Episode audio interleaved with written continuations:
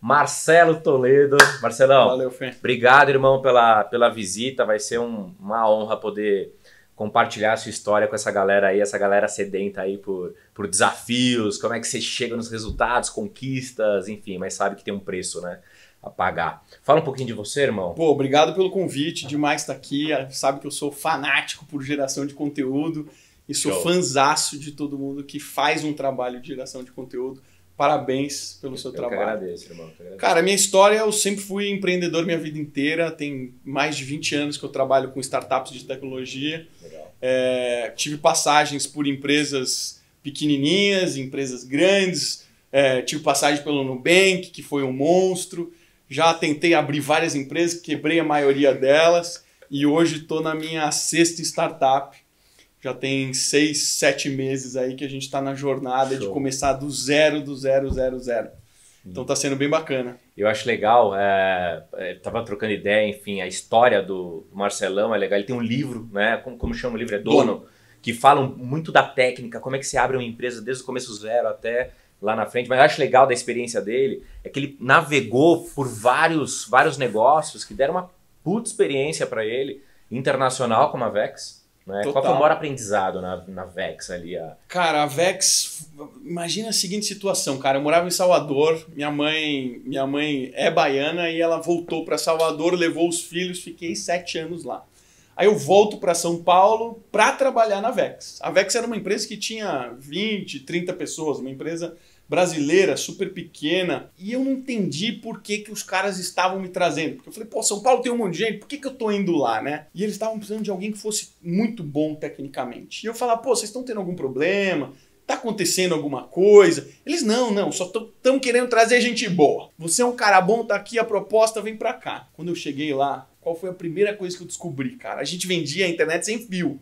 A gente tinha hotspot, hotspot são os pontos com internet sem fio, espalhados pelo Brasil inteiro. E eu descobri que a rede caía todos os dias, várias vezes por dia. 2005. Isso foi em 2005, cara.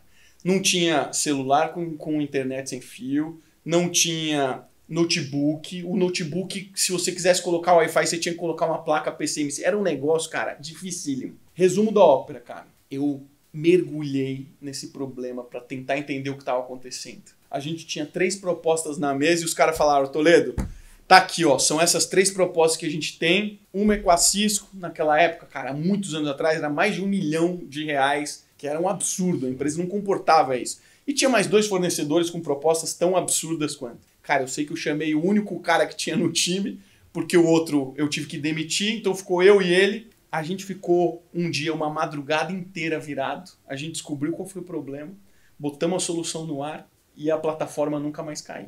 Isso levou duas semanas. No momento que eu entrei na Vex, ao momento que eu coloquei esse código no ar e resolvi esse problema, na segunda-feira o CEO veio para mim.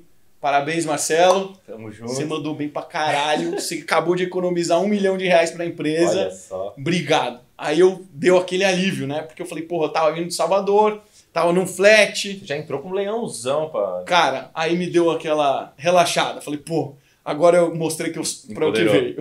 Empoderou. Top. Mas a Vex, você ficou o quê? Sete anos lá, oito Fiquei sete anos na Vex, cara. Foi, para mim, foi minha verdadeira escola. Porque lá eu fiz um bom trabalho como engenheiro. Foi lá que eu aprendi a ser gestor. Foi a primeira vez que eu liderei uma Equipe. pessoa, assim, bastante. Eu já tinha liderado antes, mas não do jeito da Vex. Eu cheguei a ter um time ali de 30, 40, 50 pessoas. Show. E eu nunca tinha gerenciado pessoas, não tinha a menor ideia como fazer. Cara, eu viajei Qual, pra qual foi o grande caramba. aprendizado na gestão? Desculpa é, Imagina, cara. é, atrapalhar aí o pensamento, mas é legal falar de gente, né? E, e eu acredito que quando as empresas surgem, principalmente startup, vai chegar um momento que você vai ficar entre a cruz e a espada ali, né? Para contratar, para demitir, né? Qual é a melhor forma de você fazer toda essa gestão que você aprendeu na Vex? Pode, você não, gerenciava ninguém, depois 40 pessoas. Qual foi o maior aprendizado ali? Cara, eu aprendi que ninguém passa por uma escola e fala assim: agora você é gestor, você tá pronto, vai lá e gerencia pessoas. Não existe isso. Não existe isso. Eu achava que existia. Eu achava que as pessoas que estavam lá no topo, os diretores, os vice-presidentes, eram pessoas ultra competentes. E, gente, a verdade é que a maioria não é. E todo mundo passou pelo que você passou também. Que é, eu não sei o que fazer, aí você vai correr atrás de livro, aí você vai procurar um mentor. Então eu aprendi que a gente precisa ser humano, cara. Não existe padrão, é isso aí. Não existe padrão. É o, que, o meu estilo é, eu vou ser humano. É isso aí. Teve uma vez um menino que chegou pra mim na Vex e ele chegou assim pra mim e falou assim: Porra, Marcelo, eu vou lembrar com detalhes a história, mas é mais ou menos assim. Pô, Marcelo, é, será que eu poderia sair mais cedo? Porque eu gostaria de ver meu pai, ele tá doente, eu gostaria de falar com ele. Eu falei: Cara, lógico, nem me pergunta, vai lá e fica com seu pai. Cara, na segunda-feira, esse cara me chega pra me agradecer e o pai dele tinha falecido. O pai dele estava em estado terminal, ele não tinha me dito isso. E aqueles, aquelas horas a mais que ele ficou com o pai dele, ele falou que nunca mais esqueceu na vida dele. Então, isso pra mim, assim, cara, foda-se KPI, foda-se tudo que você já aprendeu. Você precisa ser humano, você tá lidando com pessoas. Você precisa ser humano. Acabou. Não precisa mais nada. Pode acabar por aqui o negócio. Já foi um baita ensinamento. Puta, sensacional. E essa questão internacional também. né? Você falou que viajou pra caramba, né? E eu acho que isso é um puta aprendizado pra quem realmente tá expandindo, expandindo o negócio. Né? Como é que foi essa, essa largada? Porra, vamos sair do Brasil, vamos pro mundo inteiro. Quantos países? Vocês- Cara, pra Sim, falar a verdade, eu nem sei, cara. A gente foi pra quase todos da América Latina, Muito rápido. é, muito rápido, porque pro nosso negócio, o nosso negócio era um equipamento. E a gente desenvolvia o software que ia dentro desse equipamento. Era um roteador Wi-Fi. E aí, cara, as pessoas podiam comprar esse roteador nos seus países e a gente mandava o, o, o firmware pela internet. Então era uma logística muito simples. Então, pra gente expandir internacionalmente, a única coisa que a gente precisa era de um country manager. E esse country manager, quando ele abria a operação, ele tinha uma missão muito clara. Ele precisava fechar aeroportos, que é o local de maior tráfego de uma cidade, e ele precisava fechar hotéis, que normalmente tem uma ocupação muito É. grande. E aí, cara, o cara fechava o principal aeroporto da cidade, fechava uma cadeia de hotéis e acabou. A gente estabelecia nossa presença ali. Então a gente, na hora que fez o primeiro, fez o segundo, fez o terceiro, a gente falou, cara, vamos abrir todos. Não, Por que, que a gente não vai ficar demo- demorando aqui? Vamos embora, vamos pisar no acelerador. E aí, cara, a maior lição que eu tive foi às vezes, a gente fica com medo de ser agressivo ou de fazer coisas que a gente nunca fez. Você acha que eu conhecia Colômbia, Venezuela, Canadá, a gente foi até pra Ucrânia, a gente foi, cara. Meu, encontre a pessoa certa. Se você encontra o líder certo, dá poder pra essa pessoa, ela vai saber o que fazer, cara. Que legal. E foi assim que a gente deu certo. Deu, todas deram certo? Não, não, não deram. Claro. A, a metade deu errado. Mas as que deram certo, deram muito bem. Entendeu? Então, puta, puta experiência. Top, já pegamos vários insights bacanas da, da Vex e depois chegou o momento de um ciclo, né? Fecha um ciclo, abre um novo ciclo. E essa eu fiquei impressionado, né? Eu acredito que teve outros negócios antes que você acabou falando, mas você, você, fundou uma, uma startup na, na linha financeira, né? Payleven, em quantos dias? Cara, Payleven, eu fechei o contrato com o pessoal da Rocket Internet de investimento. A gente iniciou a operação, comecei sozinho. E aí depois a gente foi pegando algumas pessoas, contratando algumas. Depois que a gente contratou as pessoas, em duas semanas o produto estava pronto. Primeira transação. Primeiro MVP, a gente fez um videozinho, eu me lembro como se fosse hoje, porque a gente gravou um vídeo e mandou pro Oliver. O Oliver é um dos três irmãos alemães que, cara, tava ali pressionando. E a gente só fez em duas semanas, porque ele era um cara extremamente agressivo e pressionava a gente todos os dias. Ninguém acreditava Muito que dava para fazer em duas semanas, e eu vou confessar que nem eu acreditava que dava para fazer em duas semanas. Pelo seguinte, porque a gente tinha, teve que desenvolver um gateway de pagamento, a gente teve que trazer hardware, eu tive que mandar a gente para Alemanha e para os Estados Unidos nessas duas semanas e para trazer equipamento, porque a gente não sabia o que usar. A gente teve que desenvolver dois apps, um para iOS e um para Android. Puta solução complexa. A gente fez em duas semanas. No 14 dia, quando a gente fez a gravação do vídeo, eu desci no estacionamento para pegar meu carro, eu vi que lá tinha um lava rápido. E eu fui no lava rápido para ver se o cara tinha maquininha de cartão de crédito. E ele não tinha, ele falou que tava sofrendo pra caramba para conseguir uma. Eu falei: "Amanhã eu tô trazendo uma máquina para você". Esse cara foi o meu primeiro cliente.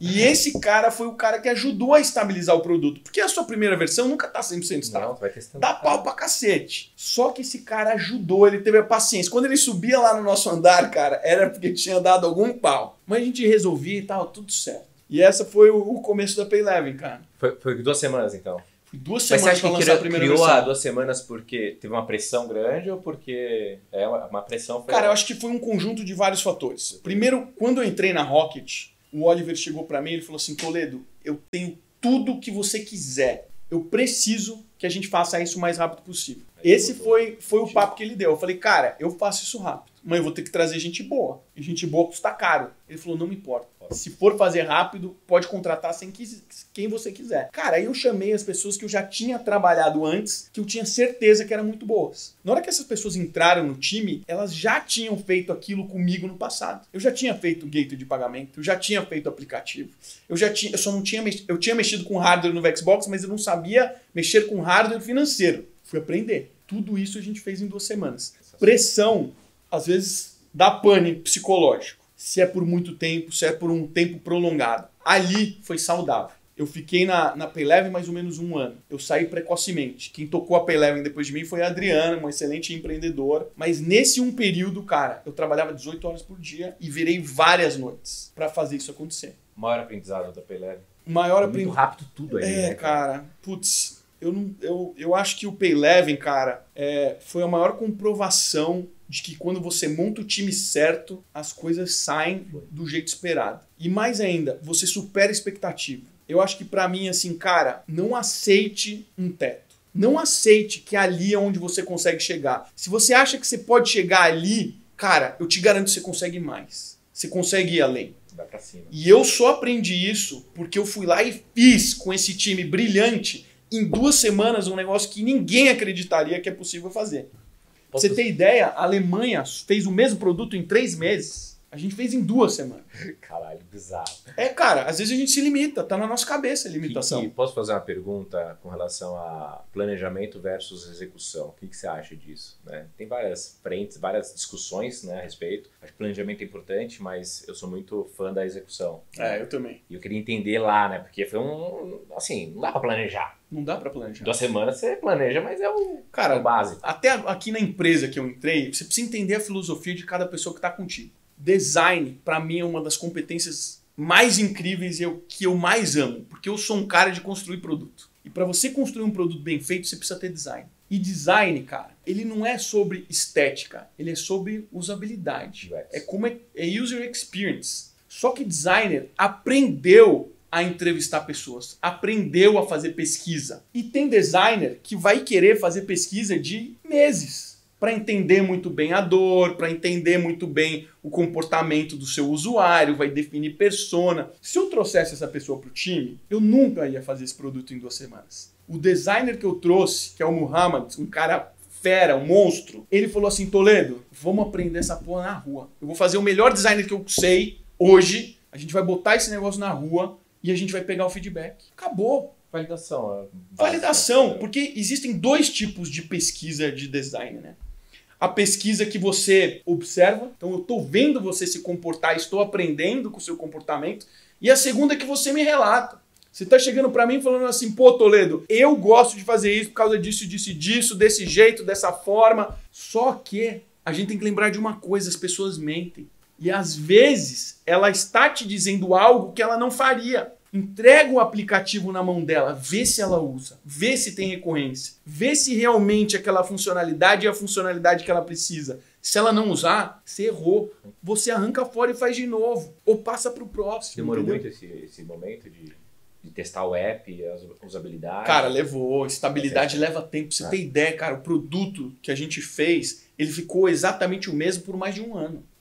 A gente só fez o back-office. O que a gente fez foi estabilizar ele. Show. Conciliar, automatizar, né? Ganhar eficiência. Resumo da obra é isso. Bem, fecha mais um ciclo, abre outro. Olha, olha quanta história bacana, né? Mas antes de, antes de entrar na, na próxima na próxima aventura, aí foi no Bank, né? Se não me engano, a próxima aventura. Cara, Ah, eu, antes de aí eu entrar. voltei pra Oi, cara. É, voltou, ah, é, voltou pra Oi. Antes de falar, até puxando a Oi, ensinamento com relação a, por exemplo, você estava na Vex que teve uma fusão, né? Teve uma aquisição, na verdade, né, foi comprada, gerou uma experiência com relação a esse, caramba. a esse conceito. Então, ah, os maiores ensinamentos com relação a quando tem uma, uma compra, né, de uma companhia, você estava lá, e também captação, né? Porque Ah. eu acredito que a Payleven também te ensinou muito com relação Sim. à captação. Quais são os, os insights, lições que deixa essa, essa, essa galera, essa, essas situações deixaram para você? Na Vex eu aprendi que existiam dois jogos: o jogo do faturamento e o jogo do equity. E eu não sabia disso antes de entrar na Vex. Então, qual que é a diferença desses dois mundos? O jogo do faturamento é você construir uma empresa que vai gerar riqueza para você. Você vai aumentar sua margem de lucro, isso vai ser dinheiro no seu bolso, todo mês você vai colocar dinheiro lá. Beleza, mas isso tem uma limitação de crescimento. Quando você entra no jogo do equity, você não está buscando a rentabilidade todo mês ali no seu bolso. Você está buscando reinvestir o mais rápido possível para sua empresa valorizar sair daqui para cá. Na hora que você sai daqui para cá, às vezes você consegue fazer 50 vezes, 70 vezes, 100 vezes. O Nubank deve ser um dos maiores cases da história do Brasil de multiplicação de faturamento e olha que ele nem começou. Então, quando eu entrei e percebi que existia esse jogo do equity, que dava para ir de fato ganhar muito dinheiro, eu falei, cara, é esse mundo que eu quero entrar, é esse mundo que eu quero viver. Para mim, essa foi o despertar, sabe? São startups, né? O jogo do equity. É o jogo é das startups, é isso aí. E a questão de captação, o que, que você faria diferente? Que, como é que você faria as captações nas novas startups? Você tem uma startup agora nova, né? Tenho, é. Você fala um pouco, mas qual é a lição e como é que você faria? Cara, mudou tudo. As lições que se aplicavam no passado não se aplicam mais hoje, porque a quantidade de dinheiro que você levanta é diferente, a quantidade de diluição é diferente, ou seja, tudo mudou. A última vez que eu empreendi foi oito anos atrás. Eu fui captar agora, a gente acabou de fechar nosso round, mudou tudo, tudo. Está muito mais a favor do empreendedor. Está muito mais a favor do empreendedor, mas também você tem que tomar cuidado, porque se você levanta dinheiro demais, você fica com a corda no pescoço. O que a gente tem que lembrar é que o investidor coloca dinheiro na sua empresa ele está apostando que você vai crescer. Ele não está te apostando no, no day one. Pô, não estou apostando em você aqui agora porque você é bonito. Não, cara. Estou apostando que você vai executar bem Ótimo. pra caralho e esse negócio vai crescer. É esse o jogo que é a aposta do investidor. Lá no passado, você não tinha tanto investidor assim. Você nem tinha cara para fazer seed. O investidor inicial, ele precisa existir. Tinha o investidor do passado era o cara que tinha uma indústria, trabalha, trabalha com modelo antigo, então. Exatamente. Então, um negócio todo louco. Hoje, cara, tá muito melhor. Não tá resolvido, mas tá muito melhor. Você tem gente que faz seed, você tem uns caras que fazem série A, você tem gente que faz série B, talvez tenha um buraquinho aqui no Brasil, mas já tem gente endereçando isso. Gente que pega dinheiro fora do país por conta disso. Então, assim, cara, o mercado mudou. Agora, o que eu tava falando é, não pode ficar com a corda no pescoço. Porque se você levanta muito dinheiro agora, você já nasce negativo. Para você chegar naquele valuation que você levantou dinheiro, você precisa equiparar com faturamento. Então você precisa criar produto, você precisa vender, você precisa ter faturamento que te coloque naquele patamar. Lembrando que quando você entra no jogo de venture capital, você precisa levantar dinheiro de 12 a 18 meses. Então, cara, levantei o seed agora, eu vou ter que levantar a série A daqui a 12 a 18 meses. Nesses 12, 18 meses, você precisa não só equiparar o valuation que você levantou, como pelo menos triplicar ou quadruplicar o faturamento, o, o valuation da sua empresa. Porque senão, cara, você toma um left round, que é, puta, cara, levantou no mesmo que você levantou no round passado, aí, cara, tem uma questão psicológica que te queima e você deixa de ser uma startup quente. Ninguém mais vai querer olhar para você. Então você tem que entrar nesse jogo consciente de que você vai conseguir performar. Porque se você tomar uma errada dessa, cara, você perdeu, perdeu a chance. Eu acredito que uh, você performa bem até acima da média com pouco dinheiro, né? Sim, total. Menos dinheiro. Cara, se acomoda, é, acomodar. Mar Calmo nunca fez bom Exato, marinha, entendeu? Demais. Cara, as dificuldades é que fazem a gente fazer coisas que a gente não imaginava. O próprio Pay Eleven, cara. Como é que faz é esse negócio em duas semanas? Cara, dificuldade, pressão, porrada. Pressão. Bem, agora vamos entrar nesse gigante aí que você já, você já comentou. Quer falar alguma coisa antes? Algum, algum insight, não? Da, que você voltou para hoje? Não, não, cara, isso aí. Porque eu acho que é tanta experiência bacana que dá para dá pra compartilhar. Bem, Nubank, como é que você apareceu lá? Como é que você Cara, no Nubank eu tenho um, um, grande amigo, irmão que trabalhava lá. Ele foi o sétimo funcionário do Nubank. Nossa.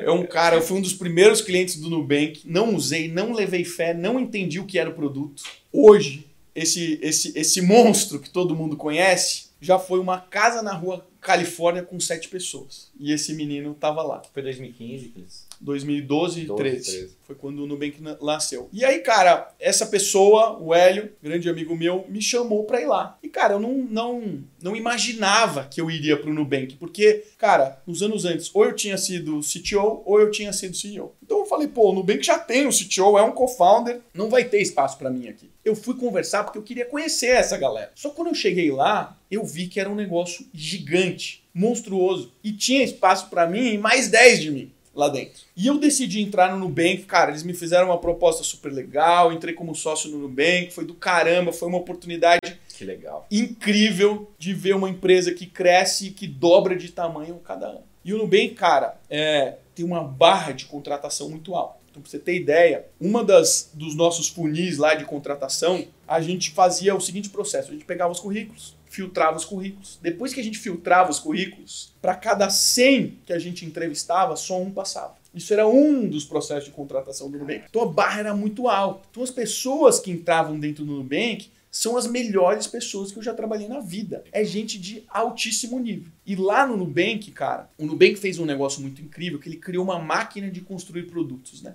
Primeiro, eu acho que ele fez um negócio muito diferente do que todo mundo está fazendo. Primeiro, ele se posicionou como uma empresa de tecnologia. Quando você conversa com o pessoal do Itaú, eles brincam, falando assim: Poxa, a gente nunca pensou no cliente, a gente nunca falou o nome do cliente aqui nas nossas reuniões. Primeiro, o Nubank ele empoderou muitas pessoas, né? Cada um Então, assim, não existe ninguém que manda lá dentro. É tudo muito distribuído. Os poderes são distribuídos. E o time se organiza de forma distribuída. Então, o time lá no Nubank, cara, ele não deve passar de 7 a 10 pessoas, já tem que splitar, já tem que criar um segundo time se cresce demais. Por que isso? Porque quantidade de pessoas significa complexidade de comunicação. Quanto menos gente você tem, mais fácil de se comunicar. E não se enganem. O principal problema de qualquer empresa é comunicação. Então, quando você distribui o time, o time começa a ser mais eficiente. Eles começam a andar mais rápido. A informação flui diferente. Então, o Nubank ele construiu um sistema organizacional que não teve nada de diferente. Quem começou com essa ideia foi o Spotify, eles publicaram um paper explicando como é que se organiza em tribos, etc. E, cara, ali foi o ponto de partida. Depois dali, cara, a gente falava, pô, isso aqui não tá funcionando legal, vamos melhorar isso? E a gente ia lá e melhorava esse processo, implantava, testava, funcionou bem, melhor que o outro, então beleza, a partir de agora esse é o padrão. E você começa a gerar melhoria contínua. Então na hora que você está aqui, o seu processo está te levando a esse nível de performance, se você está constantemente melhorando e questionando as coisas, você está sempre subindo. Você está sempre indo além. E o Nubank é um pouco assim. Os times têm essa autonomia. Como é que eles pressionam os funcionários? Como é que eles Nubank não tem pressão, não cara. têm pressão? Não tem E os pressão. resultados eles são gerados? as pessoas trabalham lá porque elas querem trabalhar, porque elas amam estar lá. Então todo mundo sabe, todo, tem, todo mundo tem meta, todo mundo sabe qual sua meta, quais são os indicadores que regem seu negócio. Acabou. E, cara, qual que é a visão e missão que você tem? Todo mundo no Nubank tem clareza disso, tá? Então, se você tá feliz, se você tá empoderado, se você pode se expressar, fazer as coisas do jeito que você acredita, você tá feliz pra caralho. Porque você é podado na maioria das empresas. Porque quando você fala e dá uma opinião, as pessoas não te escutam. E no Nubank isso não acontece. Então a pessoa tá lá porque ela quer tá lá, porque ela se sente parte, ela tá colocando um pinguinho de sangue no cartão roxo. É isso. Que loucura. E eu acho que é o futuro, né? Acho que todas as- vai, vai ser vai ser vai ser um exemplo, uma referência para muitas que já estão sendo são, sendo construídas. Total. E a galera ouvindo você fala assim, pronto, Marcelão vai se aposentar no, no Nubank, agora é que chega a sacada. É, é que na verdade é aquela coisa, empreendedor não para, você tá Não sempre fritando o cérebro e os neurônios. Conta o que aconteceu depois de dois Cara, anos no Nubank.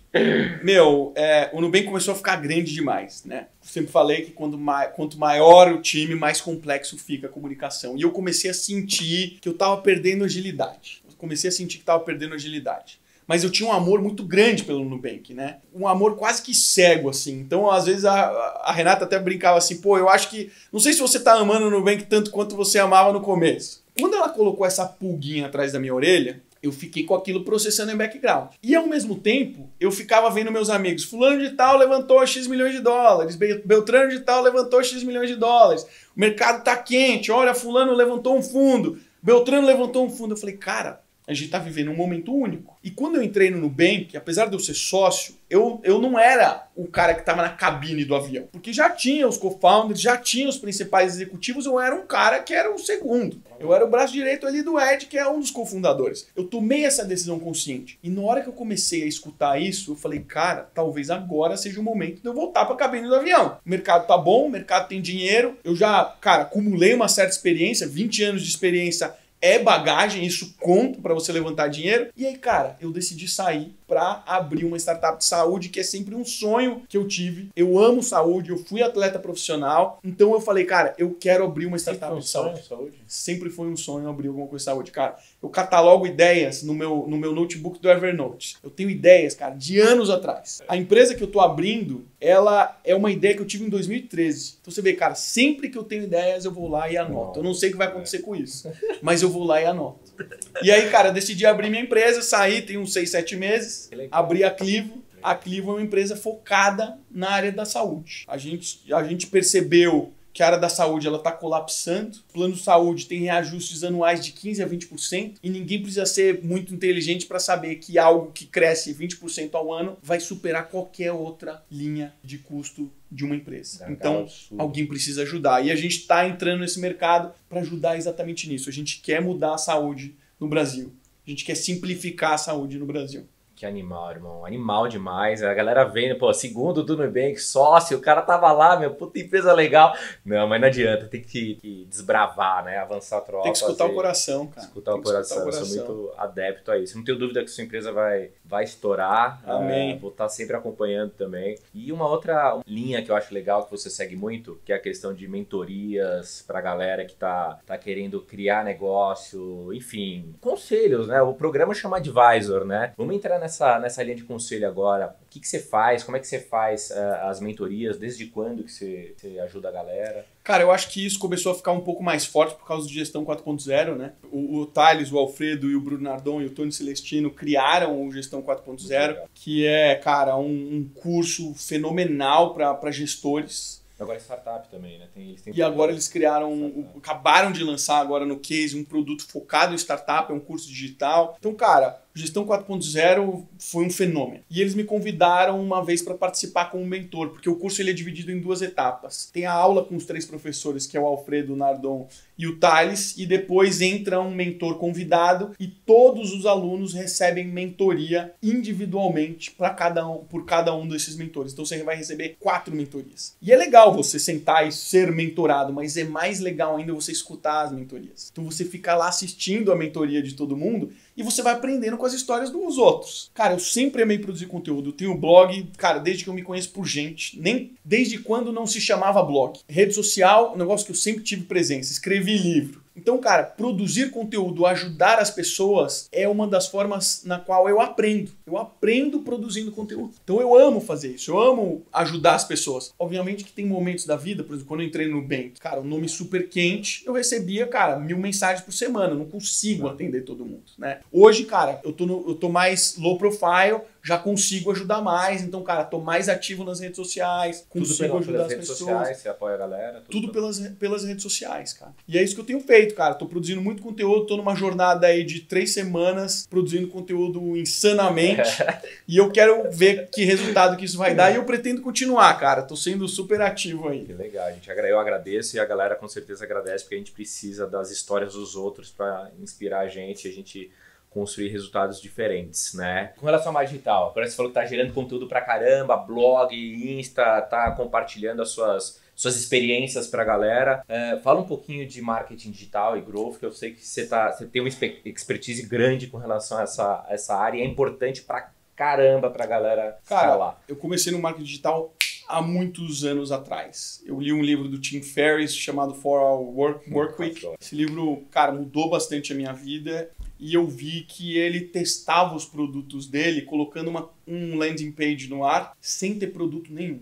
Ele botava o produto lá fake e falava assim, ó, compre aqui. E quando as pessoas clicavam para comprar, ele mostrava assim, ó, o produto ainda não está disponível. E eu falei, cara, que sacada. Eu não preciso ter o produto. Eu preciso, eu preciso testar a demanda. Se veio um, vai vir dois. Se veio dois, vai vir três. Então, cara, eu falei, eu vou lançar um produto. E aí eu comecei a estudar sobre lançamento de produtos, cara os primórdios da internet. Algum livro, alguma coisa? Aí eu descobri um cara chamado Jeff Walker. O Jeff Walker foi o cara que construiu o Launch Formula, que o Érico Rocha licenciou aqui no Brasil. Eu comecei a estudar isso localmente porque eu comecei a ver pessoas faturarem dezenas de milhões de reais em sete dias. E eu falei, cara, não é possível que isso é normal. Não é possível que isso está acontecendo e eu não estou participando disso. E aí, cara, eu entrei loucamente nesse mundo, comecei a estudar isso, estudei a fórmula, estudei um monte de outras coisas e eu comecei a construir meus próprios produtos. E o, e o marketing digital, e, e eu acho engraçado porque existem dois mundos. O mundo do marketing digital da startup e o mundo de marketing digital de lançamento de infoproduto.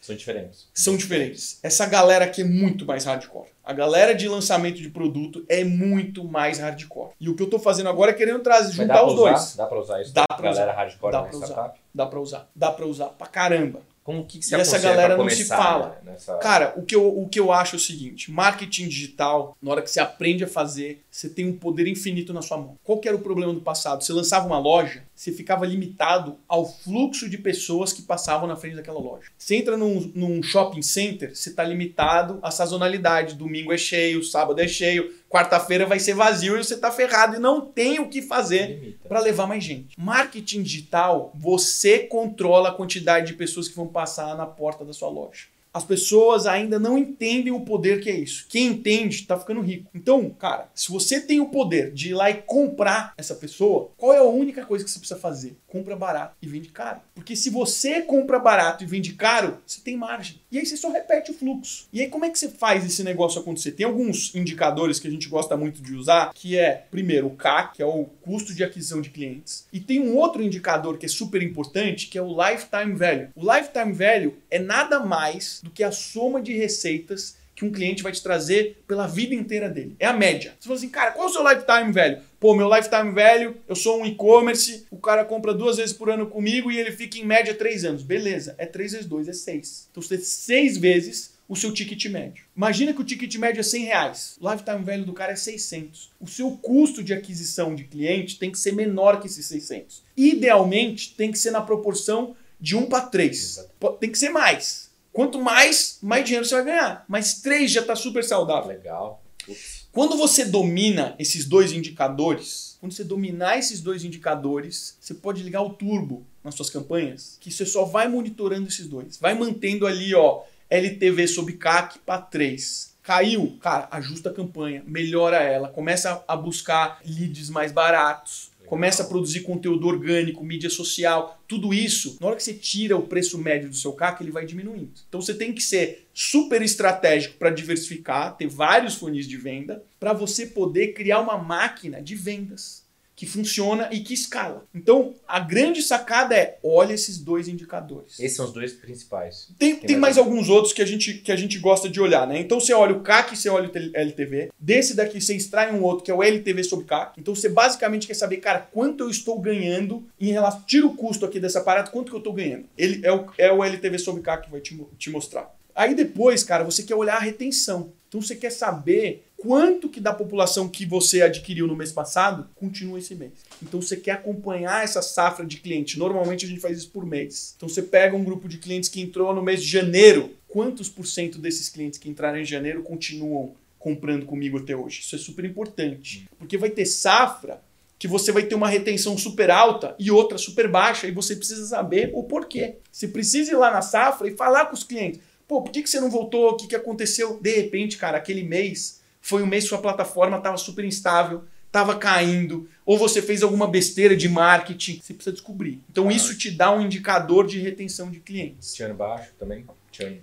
Que é, que, é o, que é o inverso do churn, né? Então, retenção é o inverso do churn. E o quarto indicador que a gente gosta de olhar é qualidade, que é o NPS, que é o Net Promoter Score, que é basicamente uma, uma pergunta com uma resposta. Você indicaria para um amigo ou para um familiar essa empresa? E aí você, quanto de 0 de 1 a 10 você indicaria? Aí ele gera um indicador, um número, que vai te mostrar quem é promotor da sua marca, quem é detrator da sua marca. E quanto maior for esse número, melhor o seu produto. E você pode também fazer isso por safra. Então vai ter uma safra no começo da sua operação que você ainda era muito simplesinho, tinha pouca funcionalidade, pouco estável. Putz, cara, vai estar ruim. Mas as novas têm que ir melhorando. Uma pergunta mata. Uma pergunta mata. Então, cara, são quatro indicadores que você consegue gerenciar a sua empresa inteira. E isso tem que ser do começo número um, dia um, né, da empresa. Cara, é, eu acho que depois do Product Market Fit, você já tem que estar com isso. Legal. Porque é quando você está se preparando para montar uma máquina de vendas. Aí, cara, é desde o começo. E o Desde growth, então você vê que o growth numa empresa é determinante, né? A Cara, operação para toda empresa hoje, porque se a negócio. gente olhar para o futuro, quase tudo que a gente vai fazer vai ser digital. A- as pessoas falavam assim, poxa, a gente pedia táxi levantando o dedo, hoje a gente pede no celular. Cara, hoje você faz tudo no celular. Ho- Hoje, cara, com o advento do rap, eu não saio de casa para nada. Eu mando um rap lá trocar um produto que eu comprei errado. Eu peço pro rap reconhecer firma. Cara, todas as burocracias que antes eu perdia uma hora, duas horas no trânsito de São Paulo para fazer, cara, muito mais eficiente. Eu prefiro pagar por isso, sai muito mais barato do que eu gastar meu tempo nisso, sabe? Todas essas iniciativas que valorizam o tempo é... tem que ser. Então, cara, a vida vai acontecer na internet. Se você não souber vender na internet, você tá lascado. Se você não tem hoje nada na sua empresa testando o mundo digital, tenha certeza que o seu mercado vai ser disruptado. Você precisa ser pioneiro, É. você precisa se antecipar. Pô, mas não é tão importante ainda assim. Não tem problema, você precisa aprender. Um dia ele vai ser. E na hora que ele for, você vai querer ser o primeiro, você não vai querer ser o último. E você que está fazendo growth dessa empresa Cara, a nova, gente nem começou a contratou? fazer growth ainda. Vai. É, a gente é uma empresa B2B. Eu pretendo começar produzindo conteúdo. Porque o conteúdo orgânico, quando você produz conteúdo, texto e ranqueia bem no Google, você consegue gerar lead praticamente de graça. Qual que é o custo disso? É o custo da hospeda- hospedagem desse conteúdo e o custo da produção desse conteúdo. Mas lembra que uma vez que você produziu, ele vai gerar lead o resto da vida. Então produzir conteúdos gratuitos ajuda muito. Eu quero começar por aí, para começar a gerar lead. Depois, na hora que eu tiver construindo uma máquina de vendas, aí a gente vai trazer alguém de growth. Que é difícil pra caramba. Que é difícil pra caramba, cara, mas cada vez mais as pessoas estão tomando gosto. Por muitos falam que são, mas não são, né? É, pra você pegar um cara bom é... É difícil, é muito difícil. Cara, eu acho que, infelizmente, a gente ainda conta em algumas mãos a quantidade de pessoas muito boas de, de growth no Brasil. Top, irmão. Agora vamos lá, conselho final. Advisor, seguindo aqui a linha da Advisor, você que tem uma, puta, uma baita carreira, uma baita experiência de vida no mundo dos negócios. Fala pra essa galera aí ah, dos desafios e das conquistas, qual é o conselho que você... Já deu vários, né? Mas qual é o conselho matador aqui, Cara, literalmente? o que fez a minha vida entrar numa tocada de sucesso, e quando eu digo sucesso, não é ganhar dinheiro, não é nada disso, cara. Sucesso é você estar feliz com o que você faz. Porque não adianta nada você estar ganhando muito dinheiro e você estar triste, chateado. O que, que eu fiz para ter sucesso na minha vida, cara? Primeiro, eu sempre tive uma sensação de que eu não era uma pessoa muito boa, eu me boicotava um pouco. E isso foi muito positivo para mim. Porque eu sempre falava assim, eu preciso ser melhor que todo mundo. Eu preciso estudar mais do que todo mundo. Meus amigos saíam, às vezes eu não saía para ficar lendo um livro, para ficar estudando, para ficar programando. Várias noites foram assim. Não tô falando de uma, tô falando de várias. E até hoje eu sou assim. Então estudar, ler, principalmente ler livro, é uma das coisas que transformou a minha vida. Se eu não tivesse lido tanto quanto eu li, eu nunca teria me tornado programador. Porque o que me tornou programador foi um dia que eu estava no shopping Morumbi com meu pai. Eu devia ter uns 10, 11 anos de idade. E criança pede tudo, né? E eu pedi pro meu pai um livro de programação. E meu pai sempre dizia não, não, não, não, não. Nesse dia ele falou, tá aqui o livro. Eu li esse livro umas 15 vezes. E foi aí que eu aprendi a programar. E foi isso que mudou a minha vida. Porque eu aprendi a aprender. Então, cara, conhecimento foi o que me deu poder para eu chegar onde eu cheguei. Agora, o conhecimento por si só, ele não te leva a lugar nenhum. Você precisa guardar o livro na prateleira e você precisa executar. E eu trouxe isso do- da minha vida de atleta. Na minha vida de atleta, eu chegava e falava assim: vou ter campeonato brasileiro no segundo semestre. Meu tempo hoje é 10. Eu quero chegar lá fazendo 5. O que, que eu preciso fazer para chegar em 5? E eu traçava a meta. Para tudo na minha vida eu traço metas. Você quer estudar, você quer fazer alguma coisa, cara, primeira coisa, escreve, não deixa na sua cabeça. Joga pro mundo. Deixa a energia fluir. Escreve, bota num papel, prende na parede, todo dia você vai querer ver aquilo ali. Faz isso e corre atrás de estudar, Executa. de se preparar, de executar para fazer aquele negócio acontecer. E as pessoas certas começam a aparecer também. Cara, É energia. E né? aí, assim, você não vai conseguir fazer nada sozinho. Sempre vai. Para pra pensar aí, para pra pensar aí agora. Sempre tem uma pessoa na sua vida que te abriu a porta. Você não veio aqui à toa. Alguém abriu a porta para você Com chegar certeza. aqui. Para pra pensar. Essas pessoas que estão aqui chegaram na sua vida por alguma razão. Sempre tem o dedo de alguém. Networking é uma das coisas mais importantes que a gente tem. Então, cara, junta conhecimento, junta execução, junta método, aplicação de indicadores. Cara, eu metrifico minha vida inteira. Inteira. Você chega na minha casa, cara, eu tenho um painel com tudo. Quando eu treinei, o que, que eu comi, tudo. Eu metrifico tudo. E depois, cara, pessoas. Porque a gente, Gente. sem os outros, não é nada. Puta que pariu. Mas agora matou. Meu irmão, obrigado de Valeu, coração. Fê. Tamo junto. Não tenho dúvida que essa galera vai aprender muito. Eu aprendi demais aqui. Tô notando na cabeça, quero que acabe logo pra eu passar tudo pro, pro papel. Tamo junto, irmão. Obrigado. Valeu, cara. Obrigado Foi um prazer. coração. Obrigado mesmo. Parabéns aí pelo programa. Muito sucesso. sucesso. Muito sucesso na Valeu. trajetória. Tamo junto. Valeu. Irado.